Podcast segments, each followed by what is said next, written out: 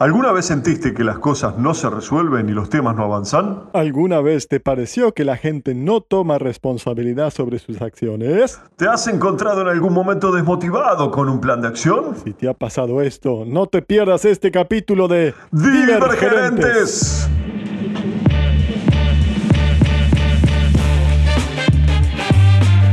Estás escuchando Divergerentes, un podcast donde dos mellizos cuarentones comparten sus experiencias y lo que han aprendido sobre management. Habiendo vivido en culturas distintas y trabajado en industrias diferentes, exploran cuánto han divergido habiendo tenido el mismo punto de partida.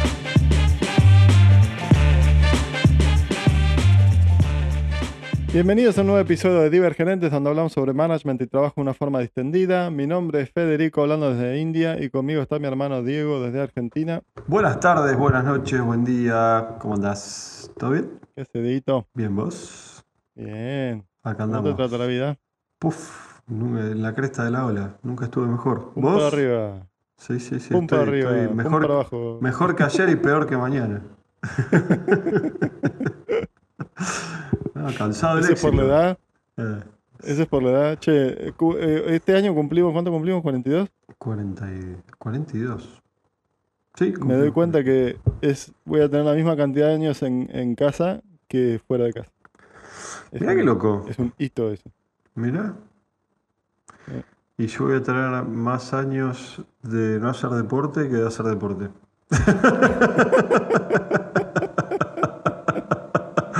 Así que es otro hito. Pues más o menos a los 21 años me hice torta la espalda y ahí fue como que todo en declive fue. Claro. Pero bueno, ya estamos. ¿Qué contás? que no estamos, a- no, no estamos acá para hablar de la edad, ¿no? No, no, no sé yo, que depende. Este, ¿Cómo estás? ¿Cómo están tus cosas? ¿Cómo te trata India? Bien, sí. Eh, a, los- a los golpes. No, estamos bien, estamos bien. Estamos bien. ¿O haces así como los indios para los costados? ¿Con la cabeza? Sí. Hay que aprenderla a hacerla. Eh, hay que aprender. Sirve. Escuché que India va a ser, le- vale, escuché, no leí, que va a ser este, la- el país más poblado dentro de poco. Sí, Qué locura, ¿no? hay gente por todos lados. No puedes estar solo acá. Y el Bollywood se está haciendo conocido también. Así que va Sí. más conocido de lo que ya era. Sí, acá, eh, acá es básicamente, si vas al cine tenés, tenés pocas películas de Hollywood, es todo producción local. Que todos con bailes extravagantes. Sí, la mayoría tienen algún baile. Bueno, che, Bueno, ¿qué, qué vamos a ¿Qué tema tratar hoy? a hacer, No Edito? sé. Vos querías, vos querías discutir un tema particular, ¿no? No, no sé, a ver, yo te- vengo, venimos ahí en- atravesando distintos momentos. Lógicamente, sabes que hace unos meses que me cambié de, de empresa, va, no de empresa, de, de- de- unidad de negocio dentro de la misma empresa. Y estamos tratando de, de dar vuelta a la situación. Pero ¿no te pasa a vos a veces que los, que los planes de acción no avanzan? Es como que te juntás, te juntás a revisar el plan de acción y para lo único que te juntás es para patear, para que te pateen acciones para más adelante.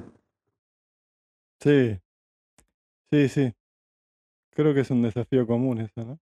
Porque no avanzan al ritmo que uno le gustaría, ¿no? Las cosas llevan más tiempo. Claro, puede ser o que no avancen al ritmo que uno le gustaría o que uno es demasiado optimista cuando, cuando pone fechas o, o- o directamente hay gente que pone fechas por poner, ¿no? Puede pasar también. Sí, Como para sacarse el compromiso de encima y después te acordás. Normalmente te terminás acordando dos horas antes de la reunión y decís, uy, ¿qué tenía que hacer para esta? Bueno, voy a inventar una excusa para pasar la fecha. sí, sí. Sí, son, son muchas situaciones distintas, ¿no? Pero, pero sí es cierto.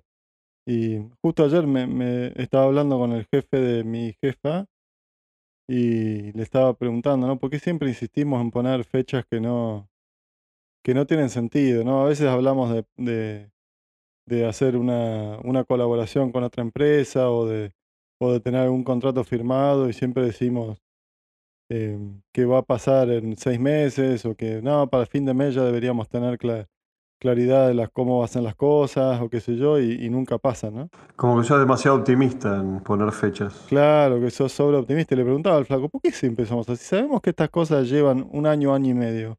¿Por qué insistimos en decir que en seis meses todo está resuelto? ¿no? ¿Qué- ¿Por qué será, no? Porque consistentemente es así. Decís seis meses y después pasa un año y todavía estás preguntándote qué vas a hacer, ¿no? Bueno, yo hay acciones, te- yo, te- yo- nosotros lamentablemente tenemos demasiados planes de acción y, y debe ser ese uno de los tantos problemas, que, que hay demasiados planes de acción, demasiadas acciones abiertas, que después vamos a hablar un poquitito de eso, pero este, es como que tengo acciones que, pusimos desde el día uno, o sea, el día que yo llegué dijimos esto lo tenemos que hacer y todavía no está resuelto y, se patea y se patea y se patea, está bien, aparecen otras prioridades, es como que no, no- no- toma nunca la forma de prioridad absoluta, entonces no se termina de resolver, pero es como que, que- hay cosas que fueron hechas para patearse directamente. Sí, tal cual, tal cual. Y a veces la podés reconocer, ¿no? Pero, pero hagamos una disección un poco, ¿no? De este que a mí me gusta hablar por puntos, como siempre decimos. Sí. Este, Punto número uno. punto número uno. Eh, hagamos una disección, ¿no? Y, porque son, son, algunas situaciones son un poco distintas, ¿no? Como te digo, a veces es que somos sobre optimistas sobre las fechas, a veces es que capaz que tenés muchas prioridades al mismo tiempo en paralelo y algunas cosas que no, no terminas de resolver, a veces es un tema de comunicación o de poner gente junta eh, para, para mover, mover la, la- ficha un poco, ¿no? Pero volviendo al- a la discusión que yo tuve con, con el jefe de mi jefe, ¿no? Eh, un tipo muy, muy amigable, ¿no? Pero me, me dijo una, una cosa muy buena, ¿no? Que es, ¿qué pasa si decimos que va a pasar en un año? Va a pasar en un año y medio, claramente. Exacto. Entonces, si vos decís medio año, va a pasar en un año. Si vos decís en un año, va a pasar en dos años, ¿no? Y eso Como es que de- vas a decir, eh, tenemos un año, no lo vamos a ni tocar. y sí. Porque total tenemos es, un año. es la gran apuntal 120 para llegar al 80. Claro, tal cual.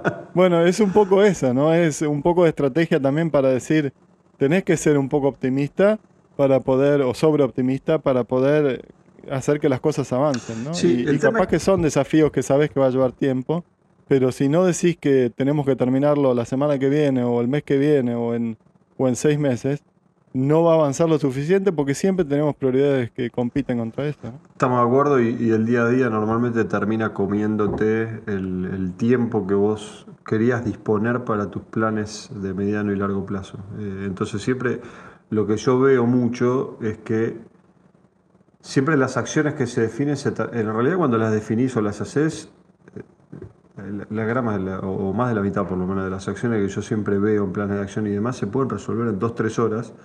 Pero hasta que Sí. vos te tomes el tiempo, de- o que vos gestiones tu tiempo para tener esas dos o tres horas, quizás pasaron meses.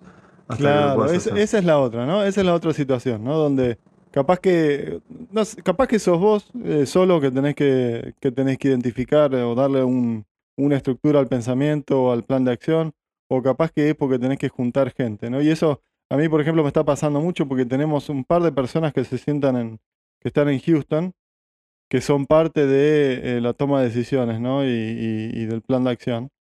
Eh, y juntarse con ellos es un desafío porque estamos todos los días eh, con días largos y juntándonos con ellos para discutir otras cosas y nos queda poco tiempo para discutir unas acciones que capaz que no son la prioridad absoluta eh, del día de hoy, pero sí es la prioridad absoluta de la semana o más estratégica, digamos. ¿no? Y al no encontrar el tiempo de juntarte con esa gente o no darle estructura y decir, ah, seguro que ya vamos a encontrar un tiempo, el tiempo pasa, el tiempo pasa y no, y no lográs, no lográs avanzar, ¿no? Y nunca, nunca, se- nunca parás la pelota, es lo que yo siempre digo, hay que pararla. Mientras más complicado estás, Te voy a, te voy a dar un ejemplo. Veníamos, veníamos hablando sobre. Estamos con este proyecto, con un proyecto nuevo, ¿no? Eh, como te dije antes. Y, y tenemos que darle forma a la arquitectura del software que tenemos que crear, ¿no? Y veníamos juntándonos todas las semanas o cada dos semanas con los arquitectos que están en Houston, los arquitectos que están acá, ¿no? Eh, y, y tratando de avanzar en los temas, ¿no? Como decís vos, y no avanzaba. No avanzaba porque qué sé yo, porque había otras cosas, más, más del lado de desarrollo, no tanto del lado estratégico, y, y sentíamos todos que no estábamos avanzando lo suficiente, ¿no? Em, hasta que un día, este jefe de mi jefe, de hecho, dijo, bueno, suficiente, la semana que viene, todos acá en Houston, nos juntamos por una semana y tenemos que cerrar estas cosas. Y fue tal cual, nos juntamos en Houston, se, en, cinco, en tres días todo cerrado, ¿no? O sea, no era una cuestión de, eh, eh, de cantidad de esfuerzo, era una cuestión de concentrarse. Y a veces en el día a día, Claro, enfocar. en el día a día estamos tan ocupados con 50 cosas distintas que pensamos, bueno, hoy, hoy capaz que hoy, hoy no lo hacemos, mañana. Y es mañana, y es mañana. Y es una procrastinación organizativa, digamos. ¿no? Sí, y lo que normalmente pasa es que muchas de las acciones que se postergan o que se patean y demás están vinculadas, no siempre, pero están vinculadas con me tengo que sentar dos minutos a diseñar o a pensar o a armar la estrategia o... O sea, es cuestión de, de hacerse el tiempo para pensarlo, masticarlo, para poder después desarrollar una serie de acciones que te ayuden a cerrar el tema. Y muchas veces se trata, se traba ahí, que te, te come la vorágine del día a día y no te podés acomodar. Sí. Yo lo que te planteé, lo que quería plantearte es, empecemos por lo básico, que es qué es lo que tiene que tener un plan de acción. ¿Qué son los componentes para vos importantes adentro de un plan de acción? Uno sabemos es, para mí por lo menos que tiene que figurar y que es importante, que no en todas las planes de acciones lo veo, es la fecha en la que se originó la acción, porque eso te va a dar a vos un- un- una medida temporal de cua- hace cuánto tiempo que estás hablando del tema. ¿No? Eso es algo que no, no suele estar. O venís arrastrando el tema sin hablar. Exactamente. o venís pateando el tema.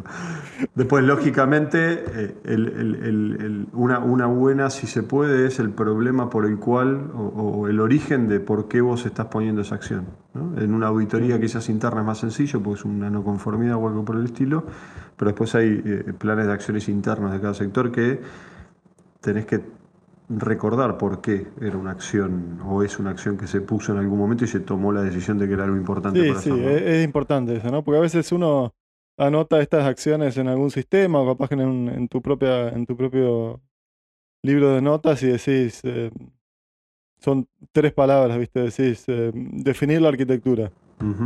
Y es como que sí, pero ¿por qué? ¿Para qué? ¿Para quién? Exactamente. ¿No? Eso, eso es el siguiente para mí. Para mí de- debería estar separado. Uno es por qué yo originé esa acción y el otro es que- cuál es la acción. Y ahí me parece que falla mucho, que yo suelo ver, que es como que te cobran por palabra. Entonces pones, pones, pones todo en tres palabras resumidas, como vos decís, en vez de explayarte. Y después lo querés ver una semana más tarde. ¿Cuántas veces pasa que mirás la acción y decís, ¿y esta qué carajo quería decir? A ver, para. ¿qué? Entonces, una de las cosas que creo que hay que hacer, que, que- que- que- tener en cuenta en el momento de armar la acción es poner todas las palabras que te detallen y que te recuerden. Si vos sabes que lo vas a ver en una semana, o si vos lo vas a revisar con otra persona que sé que lo tiene que seguir, eh, tenés que acordarte qué es lo que tenés que revisar en Y más, más si es una acción de equipo, ¿no? Porque Más si es una acción de equipo. no, va a ser, no va a ser el que toma la nota el que sigue la acción, ¿no? Y que no sean cosas tan genéricas, ¿no? O, sea, o abstractas, como decir, no sé, te, te pongo un ejemplo. Tengo que resolver el punto 2 de la auditoría o tengo que resolver algo así muy, muy genérico. Sino, mientras más concreto y mientras más concisa y más masticada sea la acción, mientras el, elefa- el elefante se come de a pedazos, decimos, este, mientras más chiquititos sean esos pedazos, más digerible es y más dinámica va a tener mi, mi plan de acción. Cuando yo tengo acciones muy generales o muy generalistas, el problema es que tardan en cerrarse. Cuando tardan en cerrarse, vos lo que ves reunión tras reunión tras reunión es que no me demoré, no todavía no lo cerré, no todavía no lo pude cerrar, venimos avanzando pero todavía no lo cerramos, ta, ta, ta, y eso lo que genera es esa sensación de estanqueidad en el plan de acción. Sí, también, ¿no? Sí, sí, es cierto. Uno- un objetivo no es una acción, ¿no? Exactamente. Es que ese es el problema. Muchas veces confunden la acción con el objetivo. Si estás disfrutando el episodio, compartilo con tus amigos. Si tenés algún tema que querés que discutamos, grabanos un mensaje en divergerentes.com o mandanos un mail a divergerentes.gmail.com.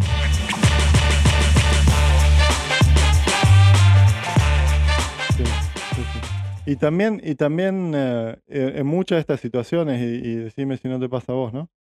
Eh, muchas de estas acciones vienen de algún workshop o algún, eh, algún momento de pensamiento estratégico donde definís no solamente un objetivo o una acción, definís 10 objetivos o 10 cosas que tenés, querés, querés eh, cumplir dentro del año, por ejemplo, o, o en forma estratégica, ¿no? Y, y- Y la realidad es que te tenés que dar cuenta, porque me, me ha pasado muchísimas veces, ¿no? Que terminás, la, terminás ese tipo de reuniones y decís, ok, tenemos 10 acciones, buenísimo. Pero te das cuenta que seguir con las 10 acciones no es factible, ¿no? Lo mejor es elegir y decir, bueno, eh, agarramos dos o tres, ¿no? Sí, sí, sí. agarramos dos o tres y después agarramos otras dos o tres, ¿no? Esto, en, en, eh, por ejemplo, en- software es muy común hacer retrospec- retrospectivas, ¿no? Reuniones retrospectivas, donde miras las últimas dos semanas eh, o tres semanas y eh, eh, te fijas qué es lo que, o le pedís a todos que comenten, ¿no? Qué es lo que salió bien, qué es lo que salió mal, qué es lo que se podría haber mejorado y después votás en qué tipo de, de en qué cosas te gustaría focalizarte o para reforzarlo, acciones buenas, o para mejorar acciones que no están tan bien, ¿no? Este, pero en ese momento no podés decir, bueno, vamos a mejorar estas cinco cosas, ¿no? Tenés que elegir dos.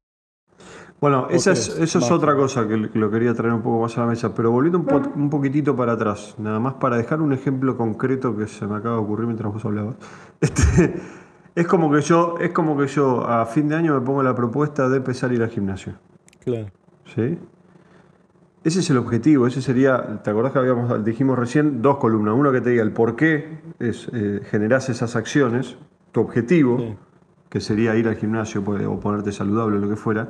La acción tiene que ser bien detallada. No es lo mismo decir ir al gimnasio y poner una fecha que quizás describir las acciones, que son buscar un gimnasio cerca de tu casa, anotarte en el gimnasio, ir la primera vez, eh, comprarte la ropa de para hacer la gimnasia, etc. Es como que tiene otra, otro sentido, porque vos vas matando cosas chiquititas que te ayudan a empezar a tomar esa inercia para poder eh, cerrar las acciones más grandes. ¿no? Es como que las, los, los objetivos o las acciones que son muy grandes, no los objetivos, sino las acciones que son muy grandes, que cuestan superar, desmotivan al mismo tiempo. Entonces, mientras Sí. más chiquitita y más concreta sea, mejor. Y tomando lo que vos decís, yo siempre pongo una regla que es 3 a 5 acciones al mismo tiempo, no más. De 3 a 5 acciones, no más. Y concretas, no cosas grandes, ¿sí? sino tres acciones chiquitas, 5 como mucho.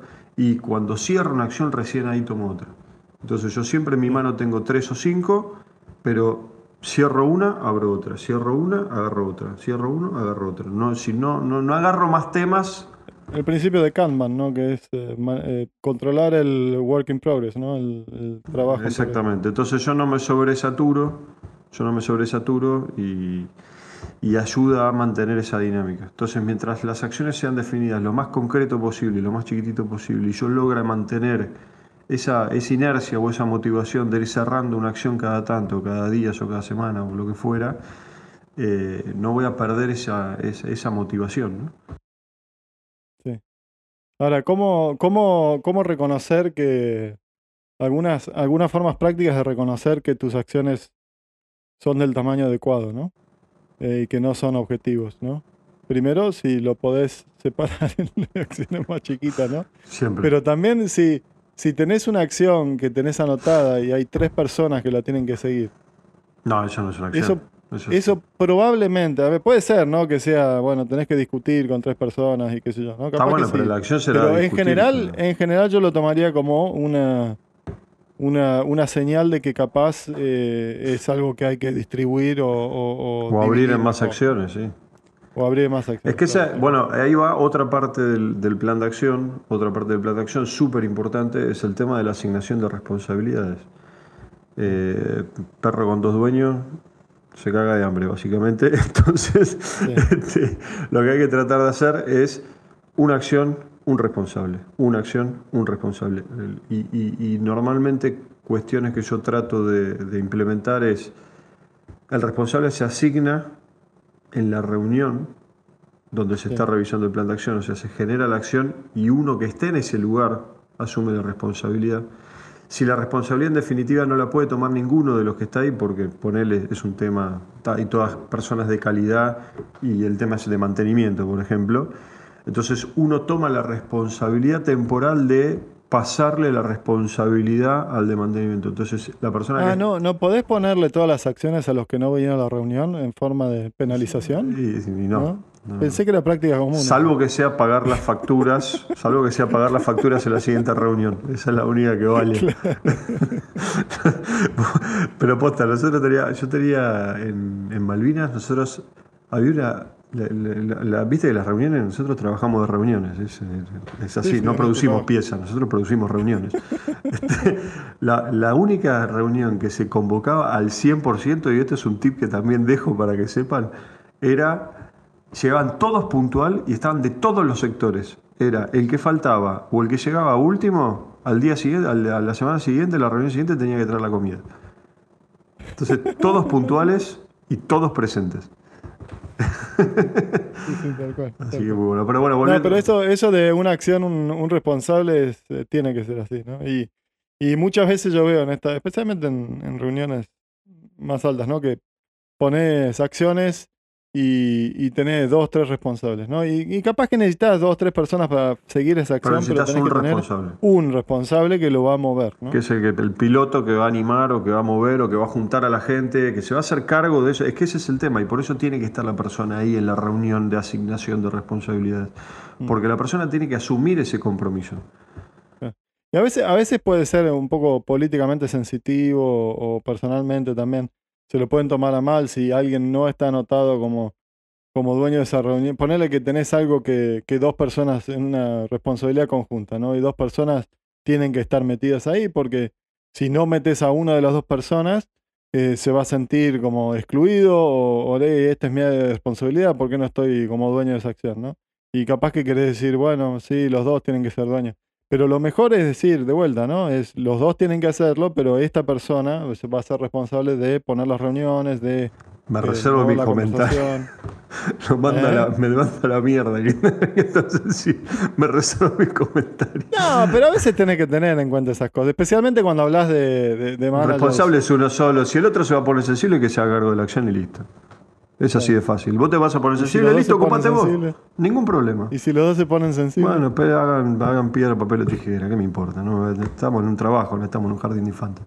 No, pero eso es a lo que me refiero, ¿no? Es, podés, podés poner eh, involucrado. Lo que sí he vivido, lo que sí ha vivido, Fede, perdón, ¿eh? porque viene, viene al caso, lo que sí he vivido es, y lo he vivido varias veces, de ver acciones definidas por un X de un departamento X, que la responsabilidad es del Y y la fecha es cualquier cosa.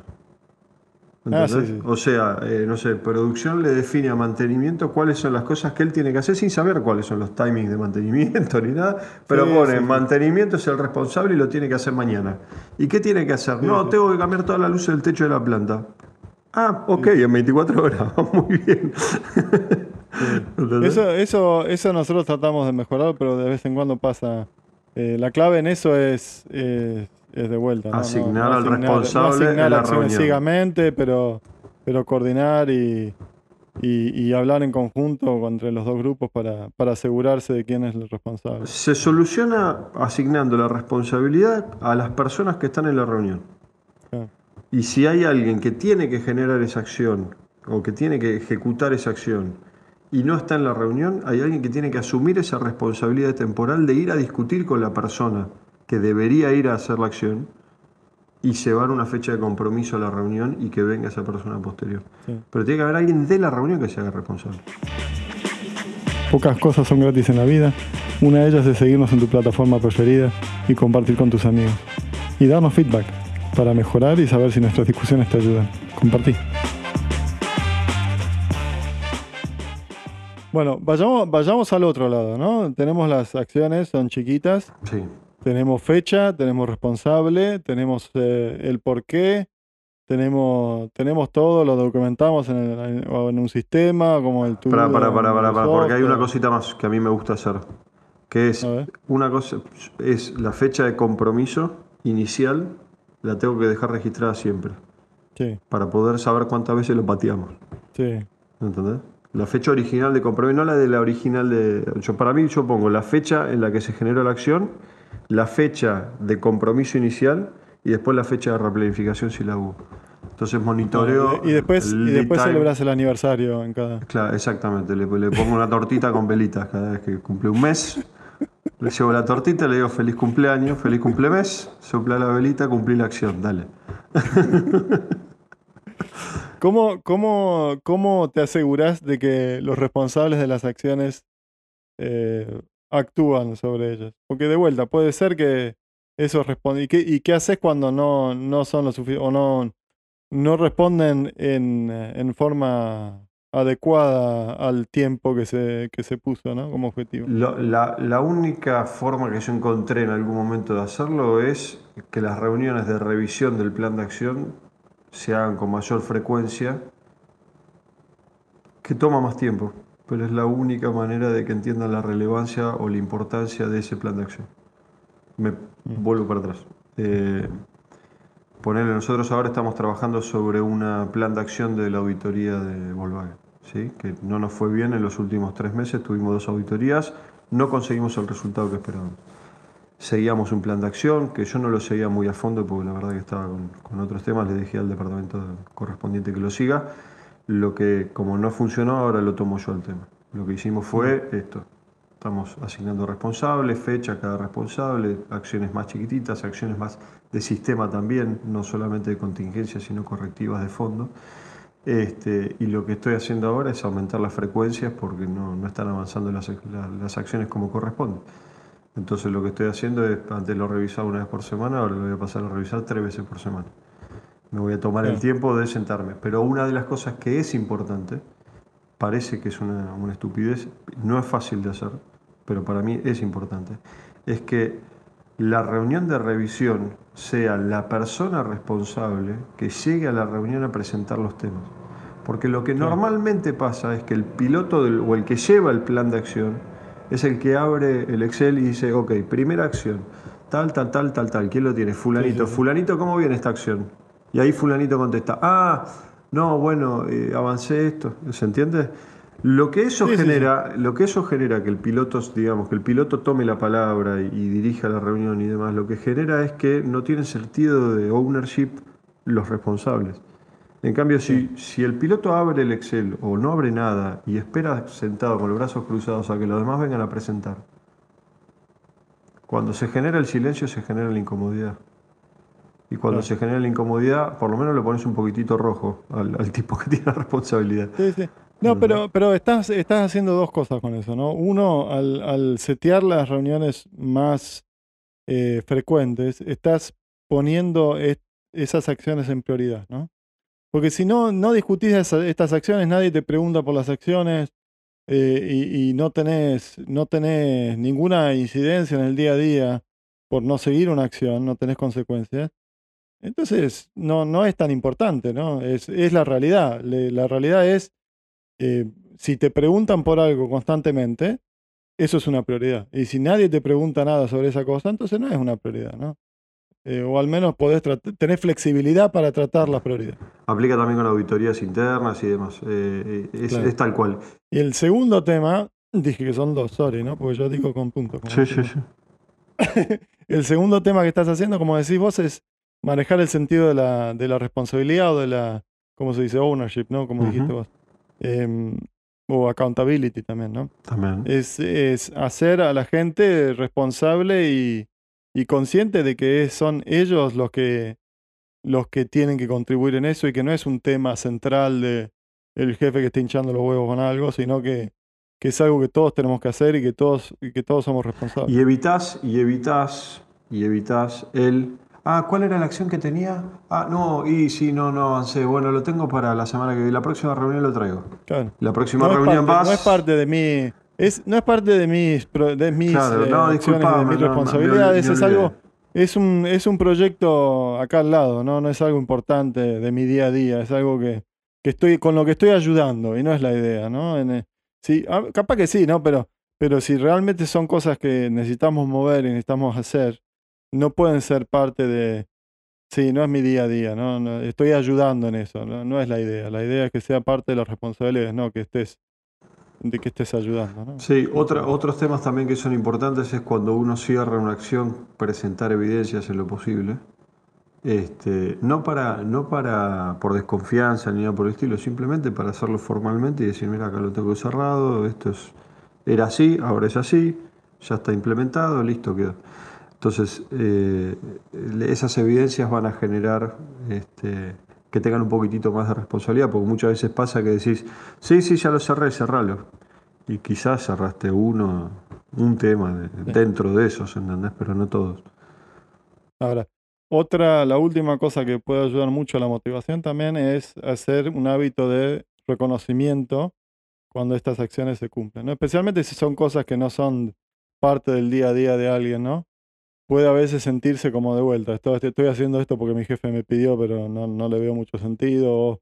Eh, estoy haciendo esto como porque soy bueno y estoy ayudando, ¿no? Y, y, si reconoces cuando uno cumple las acciones o se termina o llegas al, milestone o lo que sea, ¿no? O cumplís con lo que tenías que cumplir, con el objetivo que tenías que cumplir, eh, reconoces el, el logro, ¿no? Y reconoces a las personas que contribuyeron eso. La próxima vez que tengas que hacer algo similar, vas a tener más onda.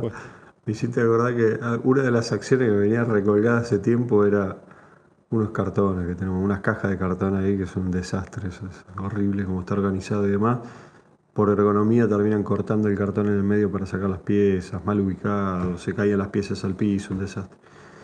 Y un día me cansé, un día, dije, no, hace meses que estamos hablando de este tema, ya me cansé. Mando un mensaje al supervisor y le digo, el primero me trae una idea de mejora implementada para mejorar eso, le pago un asado.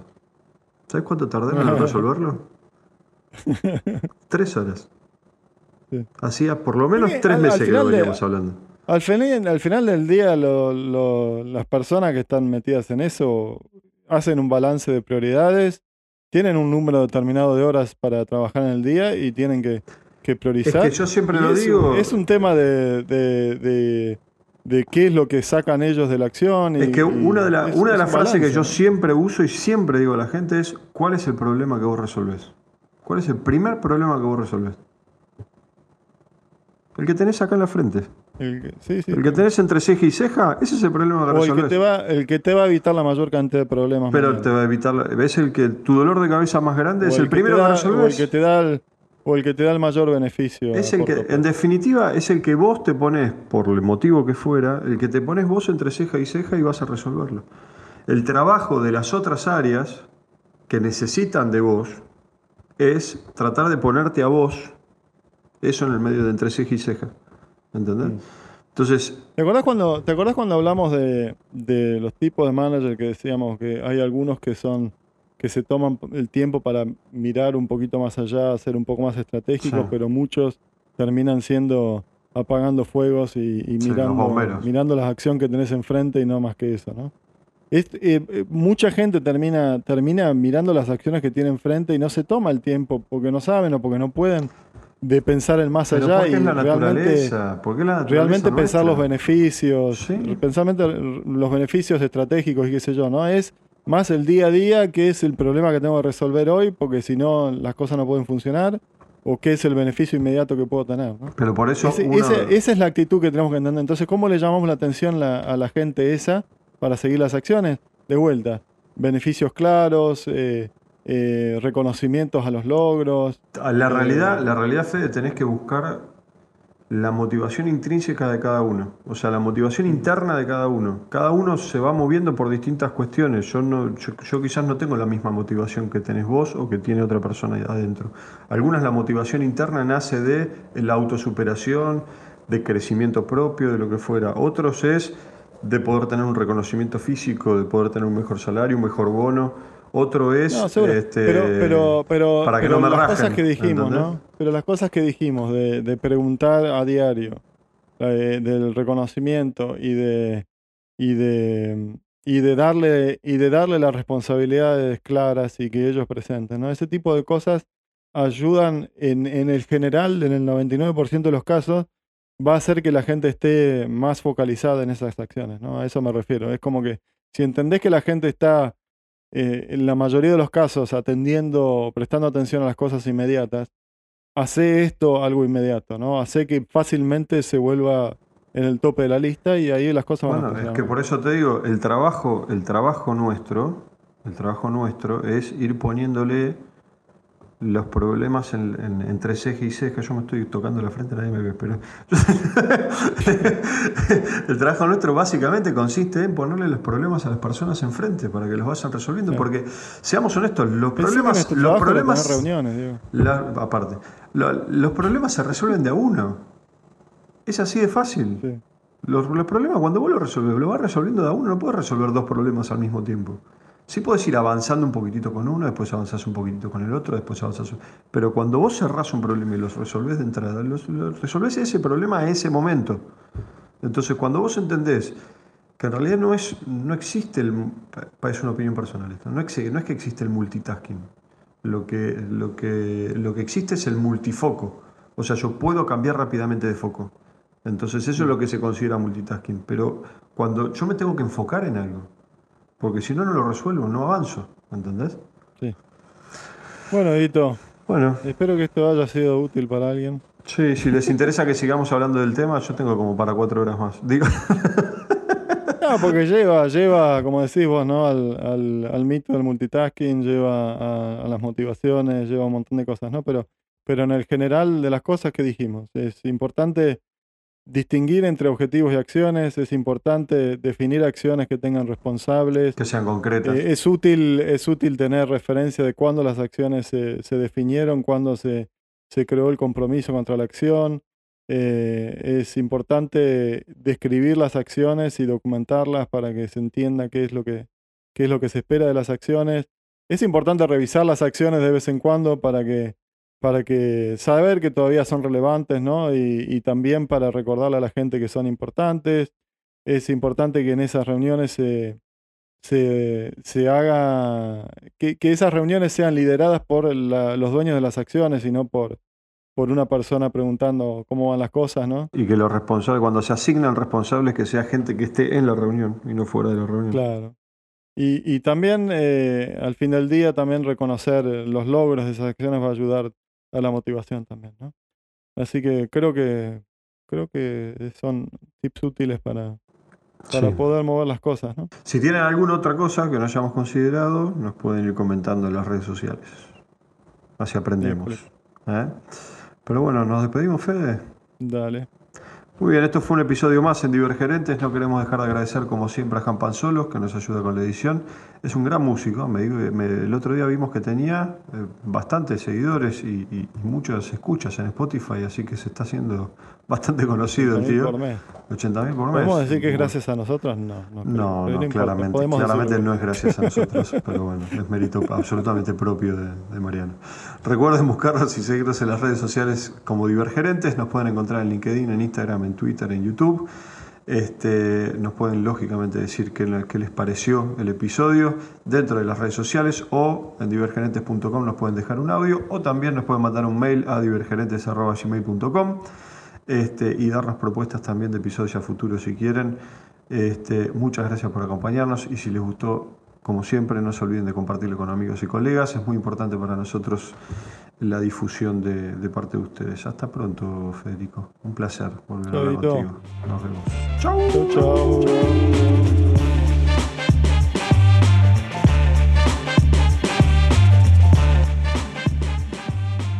¿Alguna vez te pareció que la gente no toma responsabilidad sobre sus acciones? ¡Pip! Yo digo, hacemos una, dijiste una oración cada uno. Es esa sensación de estanqueidad. Por eso le pago un asado.